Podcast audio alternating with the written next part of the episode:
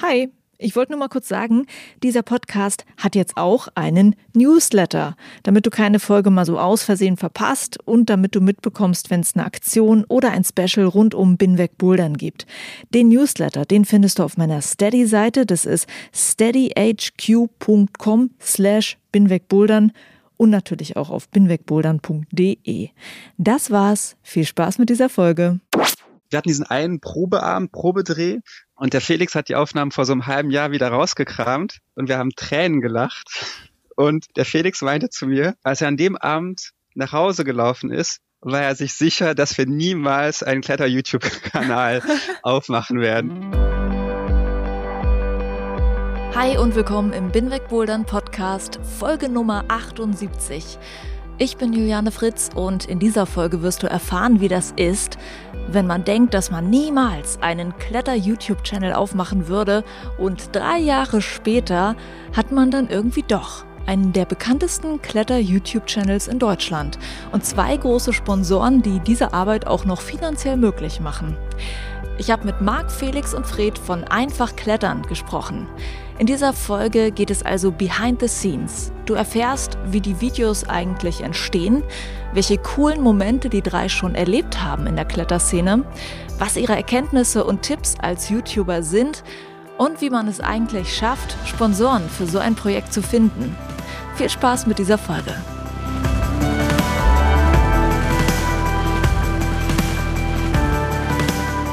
By the way, wenn du Lust hast, Sponsor oder Sponsorin von diesem Podcast hier zu werden, dann würde ich mich freuen, wenn du beim Binweg Bouldern Crowdfunding mitmachst auf der Plattform Steady. Damit finanziere ich die Arbeit an diesem Podcast und ich danke allen Hörerinnen und Hörern, die schon bei Steady mit an Bord sind. Schau einfach mal rein. Ich habe dir die Steady-Seite in den Show Notes zu dieser Folge verlinkt und du findest das Ganze natürlich auch auf www.binwegbouldern.de.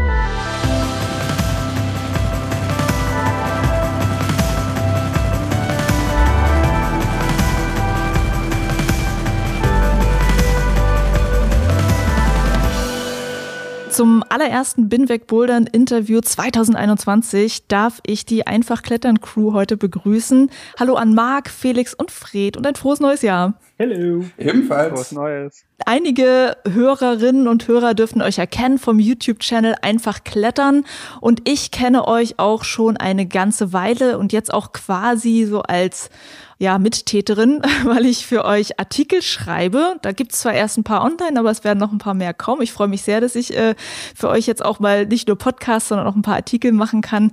Und ich habe einen Artikel geschrieben, da habe ich mich durch so ein paar alte Videos von euch nochmal durchgeguckt, auch die sehr, sehr alten. Und da fällt einiges auf. Euch gibt's so seit circa drei Jahren und es hat sich richtig viel bei euch getan, was die Bildqualität angeht, die Soundqualität, den Aufbau der Geschichten, auch die Moderation vor der Kamera. Da habt ihr einiges dazugelernt und ähm, deshalb möchte ich gerne mal wissen, was hat sich da bei euch in den letzten drei Jahren getan? Was habt ihr verändert? Was habt ihr gelernt? Was könnt ihr darüber erzählen, wie man so einen Kletter-YouTube-Channel richtig gut macht? Was ich natürlich aber auch sagen muss, es gibt so ein paar alte Videos, die sind so ja, dann doch eher albern. Das macht tut Spaß zuzugucken. Man fragt sich aber am Ende, was wollte uns der Künstler eigentlich damit sagen? Und da merkt man, dass hier so ein bisschen planvoller inzwischen vorgeht. Aber eine Sache möchte ich direkt zu Anfang wissen. In einem dieser alten Videos kommt so ein kleiner Stoffpinguin vor, der euch disst, weil ihr es nicht gebacken kriegt zu trainieren, obwohl ihr das im Video versprochen habt, dass ihr trainieren wollt. Und ich möchte wissen, wo ist dieser Pinguin abgeblieben und wann werden wir ihn wiedersehen? Ähm, dieser Pinguin liegt bei mir äh, tatsächlich in, in der Sockenschublade gerade. Wir sind umgezogen und dementsprechend ist er dann irgendwie von seinem Stammplatz umgezogen und hat noch keinen neuen gefunden. Bislang hat ihn tatsächlich noch niemand vermisst. Du bist jetzt die Erste, die danach fragt. Ähm, aber wir werden das sicherlich irgendwie berücksichtigen können in einem der nächsten Videos.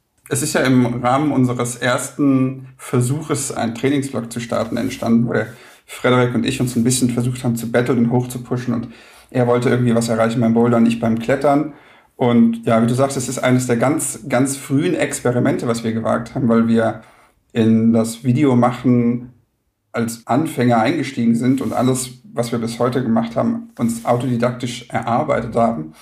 Und ja, ich glaube, das Video ist auch mittlerweile offline, weil es, so wie bei vielen Experimenten, die man am Anfang macht, einfach nicht dahin führte, oder zu dem Ergebnis führte, zu dem es bringen wollten. Und ähm, ja, mal gucken, ob wir den Pinguin irgendwo wieder eintüten können.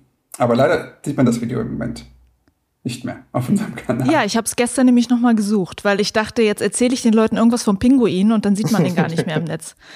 Aber jetzt habt ihr zugegeben, dass es ihn gab. ja, so ist es. Im Endeffekt ist es halt einfach so, was Felix gesagt hat. Ne? Du experimentierst am Anfang enorm viel. Wenn du anfängst, alles durchzuplanen, fängst du nie an. Wir haben damals, als wir losgelegt haben, ähm, viel Problemlösungskontent gemacht. Also erstmal so erklären, wie funktionieren bestimmte Dinge überhaupt. Und wir wollten uns dann da so ein bisschen von wegbewegen, was Felix gesagt hat. Und dann ist es, dass wir im Machen festgestellt haben, dass Bouldern gehen und Bouldern gehen und Filmen einfach zwei verschiedene Dinge sind. Du musst dich so ein bisschen entscheiden, willst du jetzt trainieren oder willst du beim Trainieren auch noch filmen? Das haben wir einfach gemerkt, okay, das lässt sich in diesem Hobby, was es vor allem jetzt am Anfang gewesen ist, einfach so nicht unterbringen. Du bist jetzt schon so in die Anfänge einmal so eingestiegen, hast schon so ein paar Sachen angedeutet. Ich würde noch mal wirklich direkt zum Anfang gehen und euch fragen, was die erste Motivation eigentlich war, einfach Klettern zu machen. Das Ganze hat in Frankfurt angefangen. Damals haben noch alle drei, Fred, Felix und ich, äh, in Frankfurt gelebt. Wobei ich Fred noch nicht kannte zu dem Zeitpunkt, als die Idee entstanden ist. Und zwar haben Felix und ich uns in der DRV-Kletterhalle Frankfurt kennengelernt, haben über eine Route gequatscht und sind dann ein paar Tage später zusammen klettern gegangen und haben uns so gut verstanden, dass wir dann zusammen einen Trainerschein gemacht haben und angefangen haben, Kurse in der Halle und auch am Fels zu geben. Und im Endeffekt ging es darum, den Kletterkursteilnehmern zwischen zwei Terminen vielleicht so ein paar Videos an die Hand zu geben. Schau mal, hier kannst du nochmal gucken, wie der Achterknoten geht oder wie eine Echse geklippt wird. Wir waren einfach ähm, ja unzufrieden mit dem, was man im Internet findet. Also englischsprachig gab es recht viel, auch gute Videos. Aber wir fanden, dass gerade im deutschsprachigen Raum irgendwie nicht ja in der Qualität und in der Verständlichkeit, wie wir sie uns wünschen würden, noch nichts da ist. Und das haben wir so besprochen. Und dann meinte der Felix, ich habe eine Kamera, ich filme gerne, lass uns das doch selber machen. Und zu zweit war das alles ein bisschen viel. Und dann meinte Felix direkt, ja, ich habe einen Kumpel, der heißt Fred und der ist auch ziemlich gut darin, eine Kamera irgendwie festzuhalten. Den, den, den holen wir noch dazu und schauen wir mal, was passiert. Sehr schön. Und dann haben wir tatsächlich in der, in der Halle der V-Halle in Frankfurt gefragt, ob wir mal spät abends eine Ecke haben dürfen, um so einen Probedreh zu machen. Und die Aufnahmen gibt's noch, die wurden noch nie veröffentlicht und das, das hat auch seinen Grund. Aber ja, das war der Startschuss vor über drei Jahren.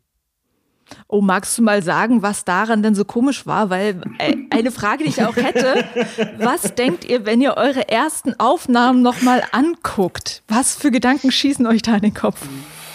Halleluja, was für ein Blödsinn wir da gemacht haben. Das war unglaublich. Ja, gut, dass wir uns weiterentwickelt haben. Also ihr Lieben, ich sag euch, ich komme immer wieder zu diesem Material zurück und wir haben es tatsächlich auch mal in irgendeinem Behind-the-Scenes-Video eingebaut und wenn ich uns so sehe, wie unbeholfen wir vor der Kamera versuchen, einen Text abzulesen oder ihn uns auswendig zu lernen und dann in die Kamera auch reinfluchen und uns verhaspeln und dort in dieser Ecke stehen äh, mit Freds ausgeliehenen Scheinwerfern, die uns so in Licht komplett gebadet haben. Ich bin froh, dass wir dahin gekommen sind, wo wir im Moment sind.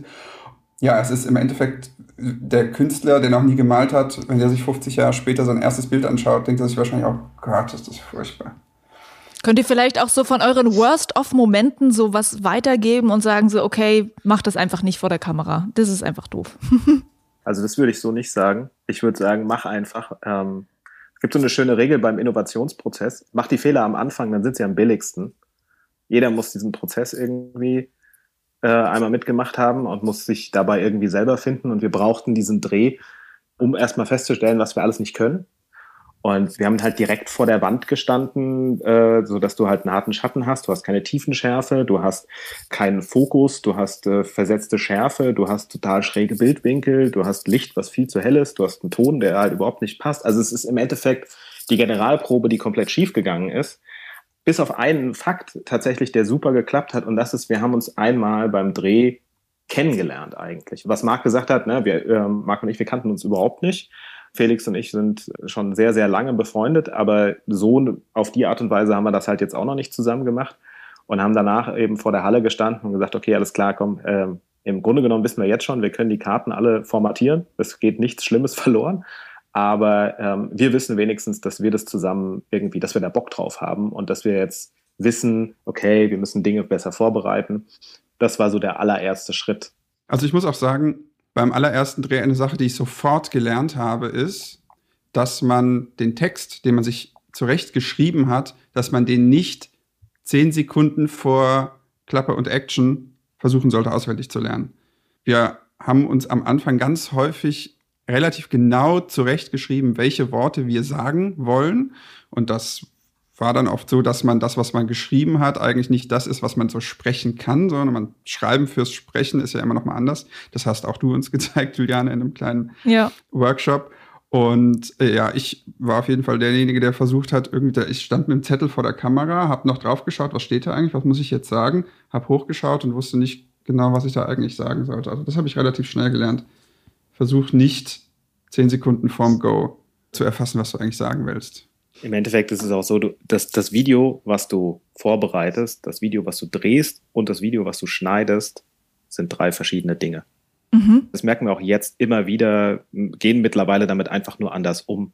Das war jetzt zum Beispiel, das ist jetzt zwar schon ein späteres Video, aber beim Sturztraining äh, im Endeffekt so, das haben wir relativ linear aufgebaut und haben dann in der Zwischenzeit festgestellt, dass diese Art von Videos einfach so viel zu dröge sind und die Zuschauerbindung nicht wirklich gut ist. Und daraufhin haben wir dann im Schnitt gesagt, okay, wir werfen das komplette Skript einfach weg, haben gutes Material und gucken jetzt, dass wir aus dem Material einfach das Beste rausholen, was wir können. Kannst du das mal genauer erklären? Also du hast gesagt, ähm, das linear zu drehen ist nicht so spannend, sondern ihr musstet das anders machen. Kannst du es mal aufdröseln? Was, was bedeutet das genau? Ja, also im Endeffekt ist es so, man hat eine, einen Ablauf, wie man klettern geht und so, wie man das in einem Kurs tatsächlich auch erzählen würde. Und der Unterschied ist allerdings, dass man eben als Zuschauer nicht vor Ort ist, sondern man sitzt ja an einem Computer und guckt sich das Video jetzt nicht nur an, um am Ende des Tages was gelernt zu haben, sondern ein bisschen zu entspannen. Und dieses Feeling, was man eben hat, wenn man in der Halle steht und man steht damit gemeinsam mit Leuten und das ist ein bisschen Atmosphäre und ich kann mich auch mal ein bisschen umgucken und so, das gibt es halt so alles nicht. Und das muss man im Schnitt dann einfach insofern berücksichtigen, als dass man Reize im Video quasi setzt, dass der Zuschauer mit der Aufmerksamkeit einfach ein bisschen am Ball bleibt, dass es spannend bleibt. Und im Fall von diesem Sturztrainingsvideo war das so, dass äh, es sehr lange Sprechpassagen gegeben hat, in denen quasi erstmal erklärt worden ist, wie das jetzt funktioniert. Und im Anschluss war das Skript dann so geplant, dass das dann gezeigt werden soll. Und das machte das Video unheimlich lang. Und hier haben wir dann angefangen, die Sachen einfach durcheinander zu schneiden. Wir haben ein paar Sachen einfach auf Beat geschnitten, ähm, sprich, wir haben eine Musik drunter gelegt, um einfach ein bisschen Action reinzukriegen. Jedes Video braucht so einen Pace, einfach eine, so eine Grundspannung. Und ähm, das entsteht dann aber einfach am Schnittplatz. Ja, ähm, da mal die Frage, wie viel Material nimmt man eigentlich auf, zum Beispiel für 15 Minuten einfach Klettern-Video? Weil das klingt ja so, als ob da sehr viel vorhanden ist. Es ist unterschiedlich, aber es ist gern mal so das vier- bis sechsfache. Gerade bei Videos, ähm, wir haben jetzt eine Videoreihe gestartet, das ist unsere Scarpa Athleten-Reihe und da ist es so, dass wir den ganzen Tag gemeinsam in der Halle sind und mindestens vier, manchmal fünf Stunden Material aufzeichnen. Fünf Stunden, was wir dann runter reduzieren auf 20 Minuten. So, und jetzt sieht man, durch wie viel Material man sich eigentlich durchgucken muss. Der Schnitt ist das zeitintensivste bei diesen Videos, weil man einfach so viel Material hat. Vor allem, wenn man dann auch noch äh, überlegt, dass wir zwei Kameraperspektiven teilweise Stimmt, haben. Stimmt, genau. Und das ist dann im Endeffekt sogar tatsächlich noch einfach nochmal das Doppelte an Material, wobei man dann während des Drehs schon auch ungefähr weiß, was man schneidet, aus welcher Perspektive man was nimmt. Also man guckt sich jetzt ja nicht jede Minute tatsächlich dann an. Man kann durch das Material so ein bisschen durchscrubben, also sprich einfach mit so einem man, man kann quasi wie so einen Suchlauf machen. Mhm. Es gibt teilweise auch einfach gutes Material, was es nicht ins Video schafft, weil es nicht zum roten Faden passt. Mhm. Zu deiner Frage, wie viel Zeitaufwand so ein Dreh ist. Ganz klassisch wäre, dass wir uns um neun in der Boulderhalle treffen und schon mal die Technik aufbauen. Und dann drehen wir von zehn im Endeffekt bis 16, 17, 18 Uhr mit einer halbstündigen Mittagspause. Das ist der Drehaufwand, der für ein Video ja notwendig ist. Mhm. Wir hatten diesen einen Probeabend, Probedreh. Da war uns aber vorher klar, dass wir die Aufnahmen nicht benutzen wollen. Also wir haben da zum Teil eine Jeans als Seil benutzt, weil es wirklich nur darum ging zu gucken, wie wie könnte es funktionieren? Und der Felix hat die Aufnahmen vor so einem halben Jahr wieder rausgekramt und sie mir gezeigt und wir haben Tränen gelacht. Und der Felix meinte zu mir, dass er als, als er an dem Abend nach Hause gelaufen ist, war er sich sicher, dass wir niemals einen Kletter-YouTube-Kanal aufmachen werden. Der meinte ja. so, okay, wir haben wir haben es ausprobiert, hat nicht geklappt, aber man kann uns nichts vorwerfen. Wir haben es mindestens mal einen Abend lang ausprobiert. Kann ich mal ein Bild haben von dieser Jeans als Seil? Ich kann mir das gar nicht vorstellen. Also die Idee war, dass einer von uns an der Wand steht und sagt, du möchtest klettern gehen, du brauchst ein Gurt, ein Seil, ein paar Schuhe. Und weil wir das alles nicht dabei hatten, weil es einfach nur der Probedreh war und es gar nicht ums Klettern ging, haben wir irgendwie ein Portemonnaie, eine Jeans und einen Gürtel reingeworfen. Und Und Felix stand zum Schluck na nackt da. genau. Aus Felix Fazit, dass das niemals was wird, ist dann doch irgendwas geworden. Das ist lustig, weil ich bin da rausgegangen und ich war mir sicher, wir kriegen das hin, weil die Chemie zwischen uns gestimmt hat, aber es waren alles lösbare Probleme. Aber sehr lustig. und ähm, der richtige Probedreh, das wurde jetzt noch gar nicht erwähnt, der kam ein paar Wochen später. Und äh, ich weiß gar nicht, ob Fred und Felix das schon vergessen haben, weil sie es jetzt gar nicht erwähnt haben wir haben uns das Material danach angeguckt und waren mit Sound, mit Ton und Licht und allen möglichen Sachen so unzufrieden, dass wir alles gelöscht haben. Wir haben drei Tage von neun bis 19 Uhr in der Halle sein, komplett gelöscht. Dunkles Kapitel, ja. Aber ja. Vor allem haben wir dann nochmal gedreht, das stimmt. Also wir haben für die erste Staffel tatsächlich viel, viel Lehrgeld also im Sinne von Lehrzeit sozusagen bezahlt, weil wir am Ende des Tages für, für diese zehn Videos, ich glaube wirklich irgendwie zwölf Tage oder irgendwas in der Halle verbracht haben und dann oh. beim dritten Mal gesagt haben, okay, also wenn das heute nichts wird, dann lassen wir es. und es hat geklappt, off offensichtlich. Ja, krass. Und ich stelle mir das halt auch so anstrengend vor, dass man ja immer wieder nochmal vor der Kamera performen muss. Also immer nochmal wieder den Text sagen, immer nochmal wieder dieselbe Kletterbewegung machen. Wie anstrengend ist das? Ich glaube, das kann Marc gut beantworten. man wird besser über die Zeit, auch ähm, wenn man sich, wie du sagst, wenn man sich die ersten Aufnahmen anguckt, ich meine, das kennt jeder, ähm, wenn man das nicht gelernt hat, fühlt man sich nicht unbedingt wohl vor einer Kamera. Das hat auch dazu geführt, dass wir sechs, sieben, acht, neun, zehn Wiederholungen gebraucht haben, bis irgendwie alle zufrieden waren äh, mit der Aufnahme. Das wird dann über die Jahre besser. Man braucht weniger Takes, fühlt sich ein bisschen wohler vor der Kamera, kann auch mal Sachen einfach spontan sprechen, muss sich das nicht vorher zurechtlegen. Aber wie bereits angedeutet, wir sind keine Filmcrew aus äh, zehn Leuten. Einer ist fürs Licht verantwortlich, einer für den Ton, zwei für die Kamera, einer für die Mittagspause, dass die Getränke und das Essen bereitsteht, sondern das passiert alles durch zwei Personen, die vor Ort sind. Sprich, ich stehe vor der Kamera, stehe aber auch ein Stück weit hinter der Kamera gleichzeitig. Also während ich klettere oder während die externen klettern, überlege ich gleichzeitig mit, ist das jetzt gut zu sehen oder soll ich dem Felix irgendwie die Möglichkeit geben, auf die andere Seite zu gehen oder dem Fred eine bessere Perspektive zu bekommen. Das heißt, man kann nicht einfach nur klettern, man muss auch irgendwie schon mitdenken, wie sieht das Endprodukt aus. Da sind wir aber auch über die Jahre einfach besser geworden. Früher mussten wir halt erst in die Aufnahme reingucken nach einem langen Drehtag und merken, Mist, das hätte man anders machen können, anders machen sollen. Und jetzt haben wir es halt schon so oft gemacht, dass wir im Endeffekt jetzt mittlerweile ein Gefühl dafür haben, wie eine Szene aufgebaut sein muss, damit das Material gut ist das ist tatsächlich einer der Schlüsselfaktoren für einen erfolgreichen YouTube-Kanal. Machen, machen, machen. Ohne das geht's einfach nicht. Kann vielleicht jeder mal aus seiner Sicht so eine Sache nennen, die er wichtig findet, die er über das Videomachen gelernt hat oder auch eine persönliche Weiterentwicklung, die einfach Klettern verbessert hat? Ja. Wir haben am Anfang Tutorial-Videos gemacht. Wir haben Anleitungsvideos gemacht. Und da gibt es relativ viele Videos, die auch sehr erfolgreich sind. Allerdings ist das nichts, was die Leute bei Laune hält. Man, man baut keine persönliche Beziehung zu einer Bedienungsanleitung. Ja? Mhm. Es ist zwar wichtig, dass man mitkriegt, was da drin ist, aber danach hat man gesehen, okay, ich habe es gesehen, vielen Dank. Und die wirklich erfolgreichen Videos, und mit erfolgreich meine ich jetzt nicht unbedingt die, die am meisten Aufrufe haben, aber sondern die Videos, die uns am meisten Zuspruch bringen, wo viele Likes drin sind, wo die Leute auch darauf antworten, sind nicht unbedingt die Videos, die furchtbar viel Vorbereitungszeit und explizites Skriptschreiben mit reingeflossen sind, sondern vor allem diejenigen, die relativ frei entstanden sind, wo wir gesagt haben, wir haben ein Thema, dieses eine Thema möchten wir jetzt besprechen mit jemandem extern und anstatt zu Schauspielern, ja, uns genau festzulegen, was wir tun, begleitet die Kamera einfach nur Menschen, die miteinander ganz menschlich interagieren, die ohne Vorgaben etwas machen. Und dieses Gefühl zu haben, man ist mit Leuten unterwegs, man ist mit den Leuten in der Halle, das ist eigentlich das, was ich gelernt habe, dass das dazu führt, dass die Leute so eine gewisse Bindung auch zu uns bekommen und dann auch eine sehr, auch gern mal in Kommentaren persönliche Antworten schreiben und sagen, wie toll sie das gefunden haben und wie, und wie sie das Gefühl haben, dabei gewesen zu sein und so weiter und so fort. Weniger dieses, die Leute versuchen anzuleiten, so von oben herab Lehrerstyle, sondern eher so ein, so ein exploratives, gemeinschaftliches, wir sind von der Kamera, wir probieren was aus, aber das Ganze natürlich auf ein Thema bezogen, dass man Emotionen mit, mit ins Video bringen muss, mhm. damit man Emotionen auch bei Menschen hervorruft. Marc Fred, habt ihr auch noch was?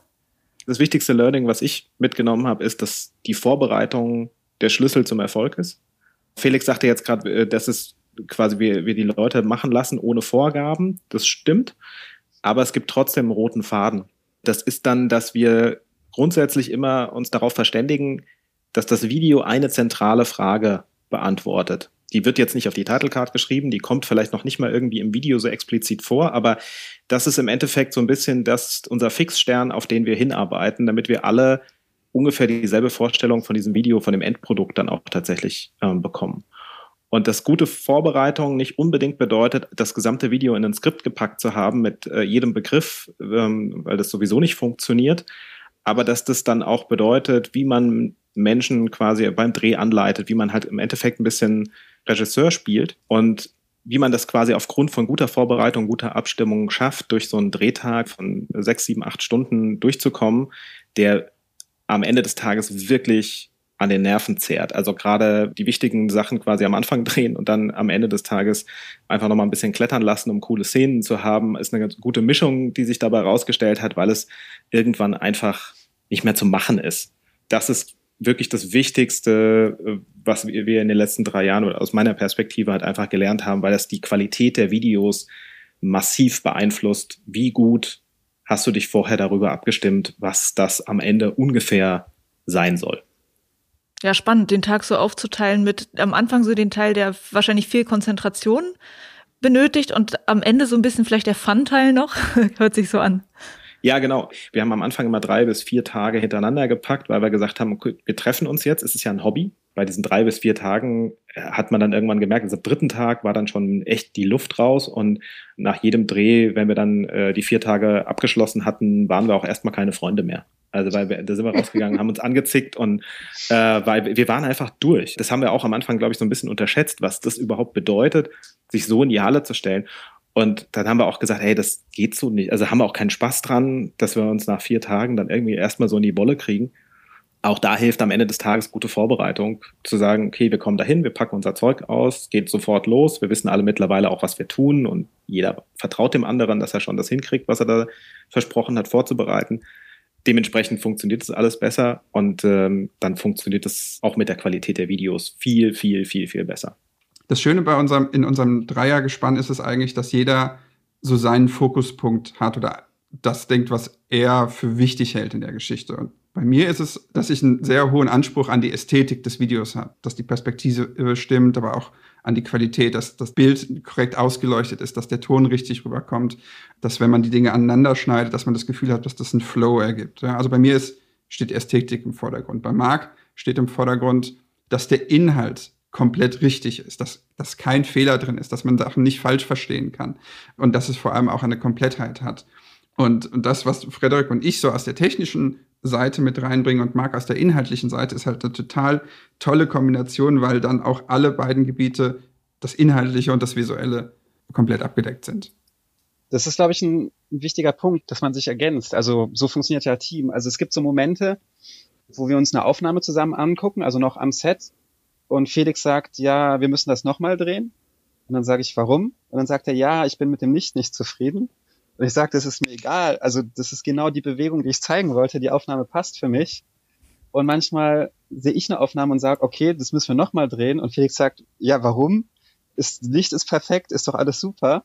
Und ich sage, ja, aber die Bewegung passt nicht. Und so haben alle verschiedene Herangehensweisen, was ihnen wichtig ist. Und Fred hat es ja gerade schon angesprochen, dass wir auch zum Teil nicht wirklich als Best Friends manchmal nach dem Dreh die Halle verlassen haben. Und das würde ich tatsächlich als Learning aus den letzten drei Jahren bezeichnen, dass wir irgendwie als, als Team zusammengewachsen sind. nicht als Best Friends aus der Halle gehen, ist eine totale Untertreibung. also wir haben uns angeschrien. Wir haben uns in der Halle beim Dreh angeschrien. Man ist super müde. Man hat unterschiedliche Vorstellungen davon, was man möchte. Und dann probiert man seine Vorstellung durchzuboxen und dann klappt das nicht und dann probiert man das andere, das klappt auch nicht. Und wir haben es irgendwie über die Jahre geschafft, die Macken der anderen zu akzeptieren. Wir sind natürlich auch besser geworden, also es läuft weniger schief, das hilft natürlich auch. Und wir haben uns einmal eingeschlossen. Was? also das Learning ist, uns macht es allen Spaß und wir wollen das weitermachen, aber es gibt so ein paar Knackpunkte, die, das geht auf gar keinen Fall, dass das so weiterläuft.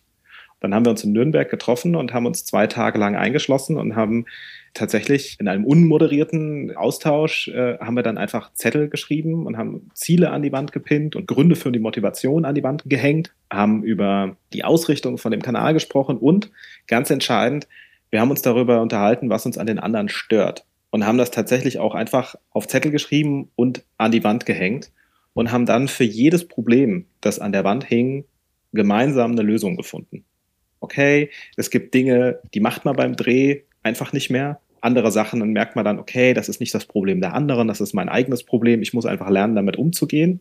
Wir haben letztes Jahr unsere Staffel einfach an den Fels gedreht. Das waren am Ende des Tages auch äh, drei Drehtage draußen am Fels. Die waren auch sehr lang. Da sind wir ziemlich gut miteinander ausgekommen. Also wir haben, wir haben auch da uns weiterentwickelt. Das finde ich ganz schön krass, wie ihr das erzählt, weil ähm, man hört heraus, es ist viel Arbeit, die da reinfließt, aber auch so eine emotionale Arbeit unter euch als Freunden, wo man sich schon fast fragt, warum macht man das alles, wenn man eigentlich auch noch gar kein Geld damit verdient? Also ich weiß, dass es inzwischen so ist, dass es Sponsoren gibt, aber es war ja nicht immer so. Warum? Warum es von Anfang an keine Sponsoren gab? Nein, also die, die Motivation ist sicherlich am Anfang, es war einfach so, dass wir im ersten Jahr enorm viel gelernt haben. Wenn ich das jetzt auch aus meiner Perspektive mitnehme, ich bin äh, derjenige, der eher aus dem Filmen kommt und weniger aus dem Klettern und Bouldern. Also ich habe ich boulder so ein bisschen, aber Klettern habe ich mal gemacht, aber das mache ich nicht mehr. Für mich steht tatsächlich einfach so der Videoaspekt massiv im Vordergrund ich komme aus der Marketing-Richtung und äh, habe dann halt quasi so ein viel theoretisches Know-how, aber was mich schon immer gestört hat, ist, dass ich das nicht mal selber an irgendetwas tatsächlich weiterentwickeln konnte, an einem eigenen Projekt. Das ist so ein bisschen mein Startpunkt gewesen hinter der ganzen Geschichte. Es ist viel Leidenschaft, aber auch einfach viel, ich lerne viel. Und das ist so der Hintergrund, warum man das dann trotzdem macht. Ja, kann ich verstehen. Habt äh, Marc und Felix, habt ihr auch noch so was hinzuzufügen? Wir haben ja dann im dritten Anlauf äh, dann die ersten Videos gedreht bekommen. Und die hatten jetzt ein paar Klicks und wir hatten unsere ersten Abonnenten. Wenn ich sage ersten Abonnenten, rede ich von so zwei, dreistelligen Zahlen. Es gibt sogar noch auf einer Festplatte ein Video, das hat Fred alleine aufgezeichnet. Danke für die ersten 300 Abonnenten. Das ist dann nie online gegangen, weil irgendwie, bis es fertig geschnitten war, waren wir schon bei 500 und dann dachten wir, okay, das ist jetzt blöd, bei 500 das Danke für 300 Abonnenten Video online zu stellen. Aber so sehr haben wir uns über 300 Abonnenten gefreut, dass wir dachten, okay, wir müssen auf jeden Fall ein Video machen, weil uns klar war, das sind nicht mehr nur Leute, die wir kennen. Das ist jetzt nicht nur Bruder, Schwester, Nachbar, Freund, Freundin. Da sind jetzt auch Leute dabei, die einfach die Videos cool finden. Das war auch der Punkt, wo wir uns gesagt haben, okay, ganz oder gar nicht. Und dann gab es ganz konkretes Treffen, wo es war, okay, entweder wir, wir stecken da jetzt nochmal mehr Arbeit rein oder wir lassen es sein. Dieser, dieser Zwischenweg wird nicht funktionieren. Und da haben wir halt einfach reihum, hat jeder gesagt, ja, ich, ich lerne viel, das macht mir Spaß, ich habe Bock mehr zu machen. Und dann war klar, okay, gut, dann muss ab heute nochmal mehr Arbeit reinfließen, weil es uns Spaß gemacht hat, glaube ich. Ja. Wir hatten auch alle einfach Sachen, die wir mit einfach Klettern erreichen wollten. Es gab Videos, auf die wir Lust hatten ab unserem ersten Brainstorming habe ich, glaube ich, gesagt, ich würde super gerne mal mit Athleten vor der Kamera stehen, die mir was beibringen. Ab Tag eins war das so ein Ziel, auf das ich hingearbeitet habe, auf das ich Lust hatte. Und jetzt drei Jahre später ist es halt so, dass ja ich regelmäßig mit super talentierten und auch super netten Athleten ja in der Boulderhalle stehe und Sachen beigebracht bekomme. Also wir hatten auch jeder in seinen eigenen Bereichen Dinge, auf die er Lust und hatte und auf die er äh, hingearbeitet hat. Hattest du so da so einen Lieblingsmoment mal mit einem Athleten gehabt oder mit einer Athletin? Oder so jemand, wo du dachtest, geil, dass ich jetzt mal mit der Person vor der Kamera stehe? ich würde sagen, dass ich aus jedem Dreh Lieblingsmomente habe. Also eine Sache, die mir jetzt direkt einfällt, ist, ich war tatsächlich in einer Kletterroute im Frankenjura musste noch durch die Krux und vor der Krux gab es so eine Schüttelstelle und da ist mir ein Satz von Romy Fuchs eingefallen. Ich weiß gar nicht, ob der Satz es ins Video geschafft hat, aber sie meinte zu mir, stell dir vor, wie du es schaffst und stell dir vor, wie es dir ganz leicht fallen wird. Und der Satz ist mir tatsächlich in den Sinn gekommen vor der Krux. Dann habe ich irgendwie gelächelt. Das hat mich irgendwie, fand ich irgendwie amüsant, dass ich in dem Moment dran denken musste. Und dann hat es tatsächlich geklappt. Schön, cool. Ich hätte ja auch noch gedacht, äh, ich erinnere mich so an dieses Speedklettern-Video. Ich weiß gar nicht, ob das noch online ist mit dem, mit dem Marvin. Ja, das ja. ist doch auch cool gewesen. Oh, ganz ehrlich, das ist wahrscheinlich mein Lieblingsmoment. Du weißt besser als ich, äh, welche Momente herausstechen. Stimmt. ich habe tatsächlich einfach Facebook runtergescrollt und dann stand da Gewinne Tickets äh, mit Hotelübernachtung für die Kletterwärme in Innsbruck. Und dann habe ich äh, tatsächlich gewonnen. Zwei Tickets mit Hotelübernachtung und bin dann mit Felix dahin gefahren. Und dann haben wir uns gedacht, okay, wir müssen da irgendwie ein Video drehen. Und dann haben wir herausgefunden, dass die äh, Kletterhalle in Innsbruck eine Speedkletterwand hat. In Nürnberg gab es zu dem Zeitpunkt keine Speedkletterwand. Da dachten wir, perfekt, Olympia, Speedklettern, wir drehen ein Video übers Speedklettern. Am Tag vorher waren wir noch bei der Quali fürs Liedklettern.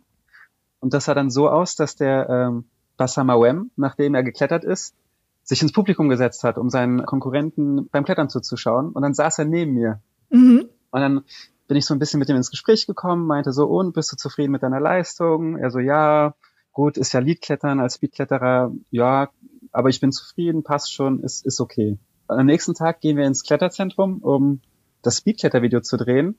Und dann sehe ich, dass die Mawem-Brüder reinlaufen, äh, Michael und Bassa, und geht so zu ihnen rüber und sagt so, ja, hi, ähm, ich habe äh, mit Freunden einen YouTube-Kanal und wir drehen heute über Speedklettern. Meint ihr, ihr könntet vielleicht mal so ein bisschen mitklettern oder so? Und die so, ja, aber wir trainieren erstmal. Nach dem Training kommen wir vorbei und schauen uns das mal an. Und dann haben Felix und ich schon mal ein bisschen geklettert, ein bisschen gedreht. Aber irgendwann waren wir fertig und dann saßen wir da auf heißen Kohlen und haben uns so angeguckt, kommen die jetzt gleich noch? Kommen die noch? So, haben die da überhaupt Zeit für, so mitten während einer Kletter-WM mit so einem publiken YouTube-Kanal irgendwas zu drehen? Aber als sie dann ja, fertig waren mit dem Training, sind sie rübergekommen, waren also super nett, haben sich Zeit genommen, haben mit uns gequatscht. Und dann kam es dazu, dass ich meinte, okay, ich will gegen Bassa um die Wette klettern mit ein bisschen Vorsprung. Hatte mir so ausgerechnet, ich habe mir so ein richtiges schönes Polster gegeben, ich glaube 20 Sekunden. Dass du 20 Sekunden Vorsprung vor ihm hast. Genau, ich habe ich hab 20 Sekunden Vorsprung. Und das, das Geniale an der Aufnahme ist, dass wir ungefähr zeitgleich oben ankommen. Das ja. heißt, ich bin schon fast oben und dann klettert Wasser mit 20 Sekunden Rückstand los und holt mich halt fast noch ein auf den letzten Metern. Und warum dieser Moment auch mir in Erinnerung bleiben wird, es hat sich so angefühlt, als würde eine Herde halt hinter mir herlaufen. Also die ganze Wand hat vibriert. Das kann man sich nicht, das kann man sich nicht vorstellen. Das ist so laut. Ich dachte, eine Büffelherde wäre wär hinter mir her man sieht ja, dass es schnell ist, aber wenn man es live sieht, ist das nochmal ähm, ganz anders beeindruckend. Und vor allem, wenn man quasi auf den letzten Metern noch fast eingeholt wird, kommt man aus dem Staunen nicht raus. Das Lustige ist, dass man das in der Zuschauerbindung auch sieht bei dem Video, dass der überwiegende Teil der Zuschauer nochmal zurückgespult hat, weil es selber kaum glauben könnte, was da gerade passiert. Sehr witzig. Ja, und es war total spontan. Also das ist, ähm, das sind keine Cristiano Ronaldos oder Messis, die überlagert werden von, von Millionen von Fans, man ist in den gleichen Hallen mit ihnen, man ist am gleichen Fels, man kann mit ihnen reden. Das macht auch großen Spaß. Ja. Ich würde gerne mal noch so eine etwas nerdige Frage mit euch beackern. Wir wissen ja, wie es ist, ne? Die Leute filmen sich selber beim Klettern und beim Bouldern, wollen irgendwie ein cooles Video online stellen. Ähm, bei Instagram, vielleicht sogar auch bei YouTube, habt ihr so ein paar kleine, coole Kniffe für die Leute da draußen, wie man sich eigentlich am besten abbildet per Video beim Klettern. Gerade beim Klettern sind die langweiligsten Aufnahmen, wenn jemand unten steht und den Hintern des Kletternden oder der Kletternden filmt und oder fotografiert. Und das Schönste ist eigentlich, oder das, also eins, was, was Fotos vor allem toll macht, ist, wenn man das Gesicht von der Person sieht. Und, und das ist jetzt vielleicht ein bisschen aufwendiger, anstatt die Leute von unten nach oben zu fotografieren, ist es eigentlich immer cooler, die Leute von oben nach unten zu fotografieren. Also so, dass du siehst, wenn jemand dir entgegenklettert und du hast das Gesicht der Person und siehst, okay, ich, ich suche jetzt hier irgendwie den nächsten Griff und ich sehe sozusagen mit der Person in die Tiefe. Wenn man das irgendwie hinkriegt, ich glaube, das ist ein tausendmal besseres Instagram-Foto, als wenn man den 25. Hintern sieht, der irgendwo oben verschwindet und man weiß eigentlich gar nicht mehr, was passiert. Es geht hier bei der Frage ums Insta-Game. Es soll also schön aussehen. Es ist die ja. Ästhetik. Viele Boulderhallen haben die Möglichkeit, weil es ja auch ein Top-Out gibt, von oben das Foto zu schießen. Das heißt, man müsste einfach nur über die Treppe oder über eine leichte Route hochklettern und oben am Top-Out stehen und von oben runter fotografieren. Und wie Felix schon gesagt hat, Gesicht und Augen auch. Augen ist ganz wichtig. Mhm. Ja. Wenn das Gesicht und die Augen nicht drauf sind, ist es einfach nur ein irgendein Körper, der in der Wand hängt. Am Fels oder beim Seilklettern ist es ein bisschen schwieriger. Da müsste man zwei Routen haben, die dicht beieinander sind, dass einer sich dann oben im, am Umlenker halt festmacht und wartet, bis der Kletterer hochklettert. Auch, aber auch da gilt die Regel von oben runter fotografieren äh, erzeugt deutlich schönere Fotos als von unten aufs Gesäß. Und ähm, vielleicht auch nicht in die dunkelste Ecke der Boulderhalle gehen. Also nicht, weil die Lieblingsroute jetzt ganz hinten äh, in der Höhle ist, sagen, okay, da will ich jetzt mein äh, Insta-Foto machen, sondern einfach mal gucken, welcher Bereich von der Halle ja von der Perspektive und lichttechnisch auch äh, Sinn macht. Und ein, ein ganz schneller Trick ist, wenn man es nicht schafft, irgendwie hochzukommen, versucht mal nicht, die Leute direkt von hinten zu fotografieren auf die Wand, sondern mal eher so ins Profil reinzugehen. Mal an der Wand entlang fotografieren. Sieht gleich tausendmal geiler aus. Ja, das äh, kann ich auch bestätigen. Ja, ich rede ja nun mit Leuten aus der Kletter- und Boulder-Szene so verschiedenste Berufe, ähm, habe da verschiedenste Perspektiven schon kennengelernt und das Thema davon leben zu können, das erstaunt mich auch immer wieder oder auch wenn ich es Leuten erzähle, erstaunt es immer wieder, dass dann gesagt wird, na ja, aber ja, die Person ist Trainer, aber das ist eigentlich tatsächlich nur so abends ähm, und hat eigentlich auch noch einen Hauptjob, so ne. und bevor ich das Interview jetzt mit euch aufgezeichnet habe, habe ich auch nochmal mit einer Freundin drüber geredet und meinte auch so, naja, die Jungs von Einfach Klettern, die haben halt auch ihre Hauptjobs. Und sie so, was? So sieht das gar nicht aus, wenn man die Videos von denen guckt. Man denkt so, das ist so professionell und die haben ja Sponsoren und so.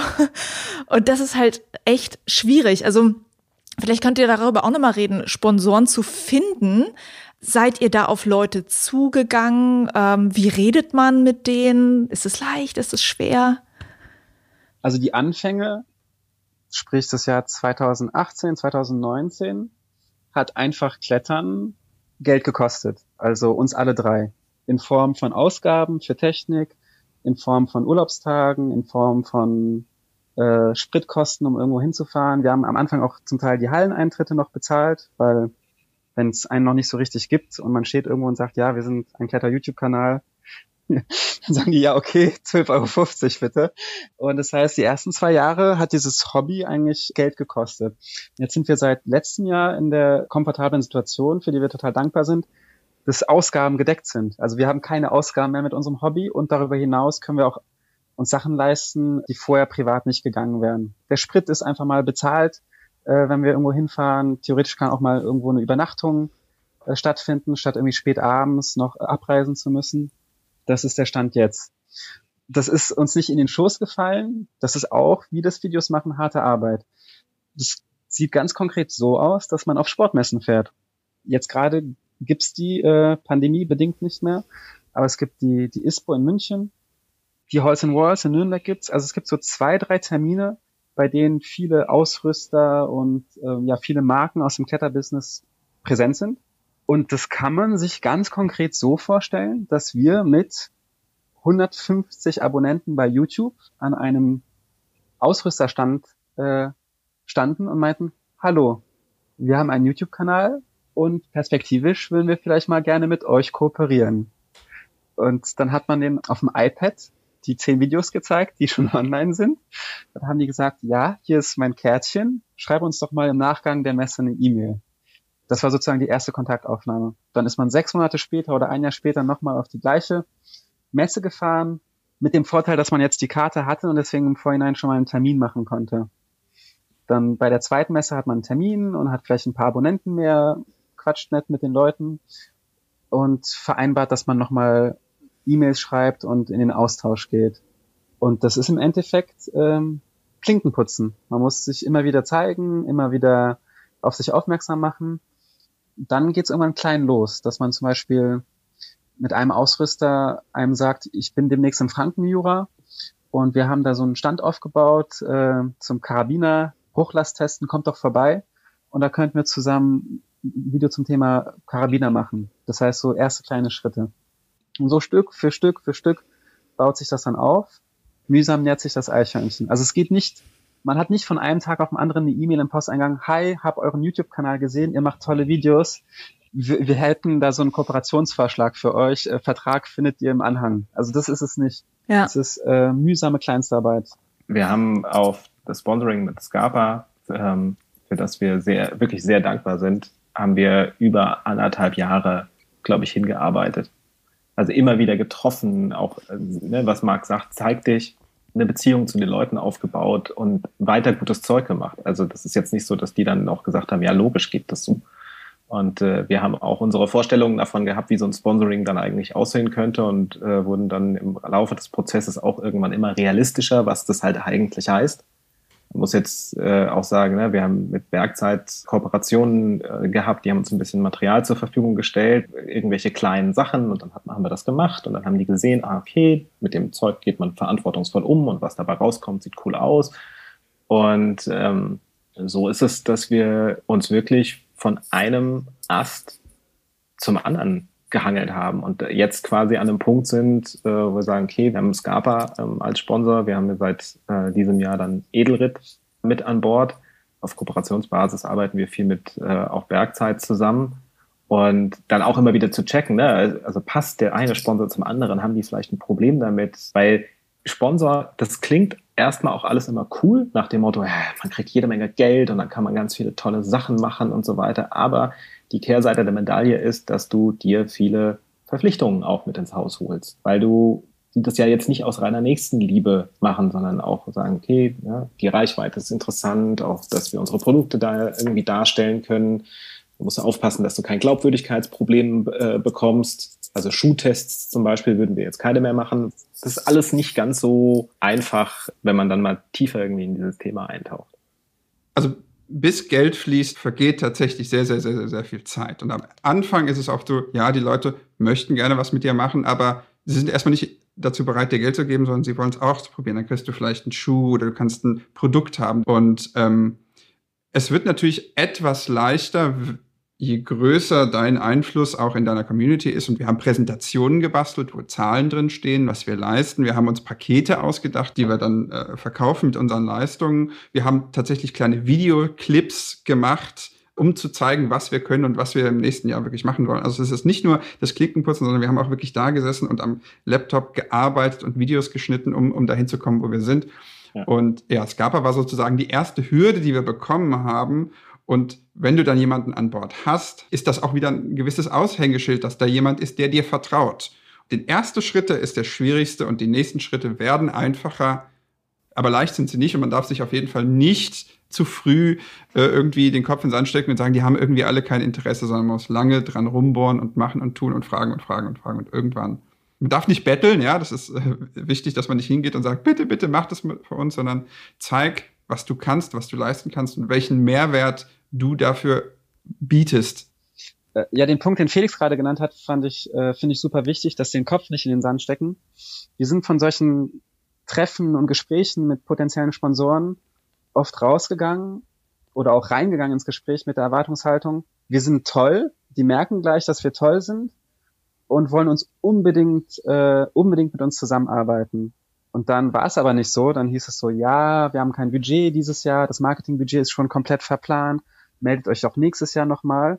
Und dann sind wir quasi abgedackelt und haben uns gefragt, Mensch, wir sind doch, wir sind doch so toll, warum wollen die nicht so, warum wollen die nicht sofort mit uns kooperieren? Also für Leute, die das hören und die vielleicht selber sich irgendwas gerade aufbauen und auf, ob das jetzt YouTube oder was anderes ist, äh, und auf Sponsorensuche sind, ich glaube, man muss durch dieses Tal oder durch diese Phase gehen, wo man selber denkt, man ist ganz toll, eigentlich müssten die Sponsoren sich um einen streiten oder die potenziellen Unterstützer, aber die haben halt ganz viele von der Sorte, die an der Tür klopfen und sagen, ich bin toll, mach doch was mit mir. Und ich glaube, das war auch unser, rückblickend so ein bisschen unser Fazit, die wollen erstmal gucken, ob man am Ball bleibt. Sind die denn nächstes Jahr noch da? Jetzt irgendwie 2018 sagen sie, ja, die haben gerade angefangen und die wollen das aufziehen, ja, mal gucken, ob es die 2019 noch gibt. Ja, logisch. Und 2019 denken die sich, okay, 2019 haben sie geschafft, aber gibt's die 2020 noch? Und wenn man dann 2020 noch da ist und immer noch Content produziert und auch erkennbar Spaß an der ganzen Geschichte hat, dann kommt immer der Punkt, wo, wo die potenziellen Sponsoren, die Unterstützer sich sagen, okay, die lassen den Worten Taten folgen. Okay, ja, danke für die Einblicke. Das sind ja auch alles Sachen, die man dann erst am Ende weiß. Ne? Also sehr cool, dass ihr da auch mal drüber geredet habt. Ähm, noch eine andere Frage. Ich weiß, darüber haben wir uns mal so untereinander schon unterhalten. Ähm, dass Leute natürlich von außen denken, so jetzt Juliane mit Binweg Bouldern und äh, die drei Dudes da aus Nürnberg und äh, Frankfurt mit einfach klettern. Die klettern wahrscheinlich wahnsinnig viel, weil die ja irgendwie diesen YouTube-Channel oder diesen Podcast haben. Und Deshalb nochmal die Frage, wie viel macht man sein Lieblingshobby eigentlich noch, wenn man das auf diese Art und Weise betreibt? Tja, also ich würde sagen, ich bin ja in einfach Klettern reingestartet mit der Erwartung, weg vom Computer, ein bisschen weniger am PC sitzen. Ich, ich mache Softwareentwicklung und ein bisschen wirklich nur am PC. ja. Da lacht einer. Wir sind draußen und klettern und Video und alles toll und am Ende des Tages sitze ich wieder 90 Prozent vorm Rechner und schneide Videos. Ich boulder mehr, als dass ich kletter. Und beim Drehtag habe ich noch nicht mal einen Schuh dabei. Also nichts. Ja? Da gehe ich in die Halle rein und am Ende des Tages aus der Halle raus und ich habe keine einzige Bewegung gemacht. Und ähm, ja, das Klettern ist bei mir jetzt so Freizeit. Abends, wenn ich dann Zeit habe, gehe ich privat in die Halle und dann boulder ich noch eine Runde. Ist einer von euch besser geworden in der, in der einfach Kletternzeit im Klettern oder Bouldern? Wenn er nur mag weil es tatsächlich äh, in den Contentplan gepasst hat. ja, also ähm, ein Irrglaube, eine, den man erliegt, ist, dass man ja dann beim Klettern Videos dreht. Äh, jetzt ist so bei den Athletenvideos ist das Format so aufgestellt, dass ich ja was beigebracht bekomme. Das heißt doch, da komme ich relativ gut ins Klettern. Aber im Endeffekt ist ja der YouTube-Kanal einfach Klettern eine weitere Verpflichtung es, es ist nicht so, dass man automatisch mehr klettert, weil man einen Kletter-YouTube-Kanal hat. Ich möchte aber auch mal dazu sagen, das hört sich jetzt ganz traurig an, wenn wir das so sagen. Ich finde das aber gar nicht traurig, weil ich mache ja zum Beispiel bin weg Bouldern nicht, weil ich besser werden wollte im Bouldern, sondern weil ich Bouldern toll finde und ich finde es auch richtig toll, mich äh, mit Themen zu beschäftigen, die ich persönlich spannend finde und Leute zu interviewen. Also ich weiß nicht, wie es euch geht, aber für mich ist das ja gar keine traurige Erkenntnis aus der ganzen Sache. nee, das, äh, das ist es nicht. Es ist tatsächlich so, ich beschäftige mich mehr mit dem Klettersport, Kletterer aber selber weniger. Mhm. Das ist eine andere Art und Weise, sozusagen, sich um diesen Sport zu kümmern oder bei diesem Sport dabei zu sein. Ja, genau. Also man darf sich einfach keine Illusionen machen, wenn man so ein Projekt angeht für mich zum Beispiel war es so, ich habe am Anfang auch irgendwie die Illusion gehabt, ah ja, cool, wenn wir jetzt diesen Kanal machen und dann, dann kann ich da halt auch irgendwie ein bisschen mehr bouldern und dann kann ich da halt irgendwie auch was machen. Und von dem Gedanken habe ich mich komplett verabschiedet. Also ich gehe gerne bouldern. Ich mag diesen Kontakt zu der ganzen Boulder-Szene, den wir aufgebaut haben, weil es einfach eine unheimlich herzliche Szene ist, in der man ja fast wie überall irgendwie in so ein Wohnzimmer kommt. Aber am Ende des Tages sitze auch ich am Rechner tatsächlich klingt es ein bisschen traurig, wie du sagst, wenn man das so runterzählt, aber es ist, also es fühlt sich überhaupt nicht so an. Es ist einfach ein, insgesamt ein schönes Gesamtpaket. Man darf halt nur nicht die Illusion haben, dass man tatsächlich ganz besonders viel dann an der Wand steht. Es sei denn, es ist halt, du hast halt irgendwie dann eine Crew, die dich dabei filmt und nur noch das, das macht, was du sagst und hast mhm. mit dem ganzen Prozess nichts mehr zu tun, dann irgendwann mal. Ja. Also Leute, Freude der Sonne. Das waren echt ganz schön viele Einblicke in das Thema YouTube-Videos machen in der Kletterszene und natürlich auch sehr dolle mit dem Realitätscheck, wie viel Aufwand das eigentlich ist. Und ich habe da auch äh, großen Respekt davor, muss ich sagen, ähm, wenn ich so eure Videos sehe und ich weiß ja so ungefähr, wie viel Arbeit dahinter steckt. So, ich habe da auch schon manchmal, wenn ich in Nürnberg war, so ein bisschen über die Schulter gucken können. Das ist schon echt krass viel und super, wie weit ihr da gekommen seid inzwischen. Ich hätte gerne noch eine Abschlussfrage an euch. Und zwar, was würdet ihr mit einfach Klettern wirklich gerne mal machen, wenn ihr die Zeit, das Equipment und die passenden Protagonisten dafür hättet? Ich habe das wahrscheinlich den anderen beiden Jungs auch schon dreimal gesagt und den hängst zum Ohren raus.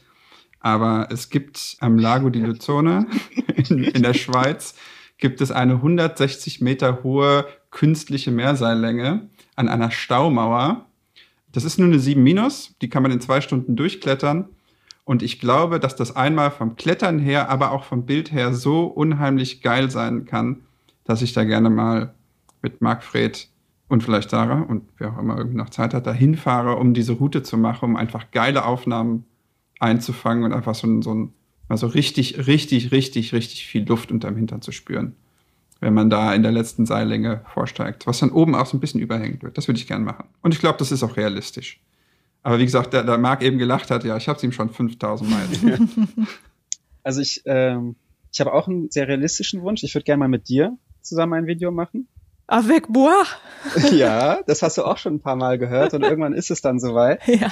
Ähm, dann habe ich aber auch noch eine Idee, die, die mich auch schon eine Zeit lang begleitet, die aber recht aufwendig ist, deswegen ich nicht weiß, ob es jemals klappen wird.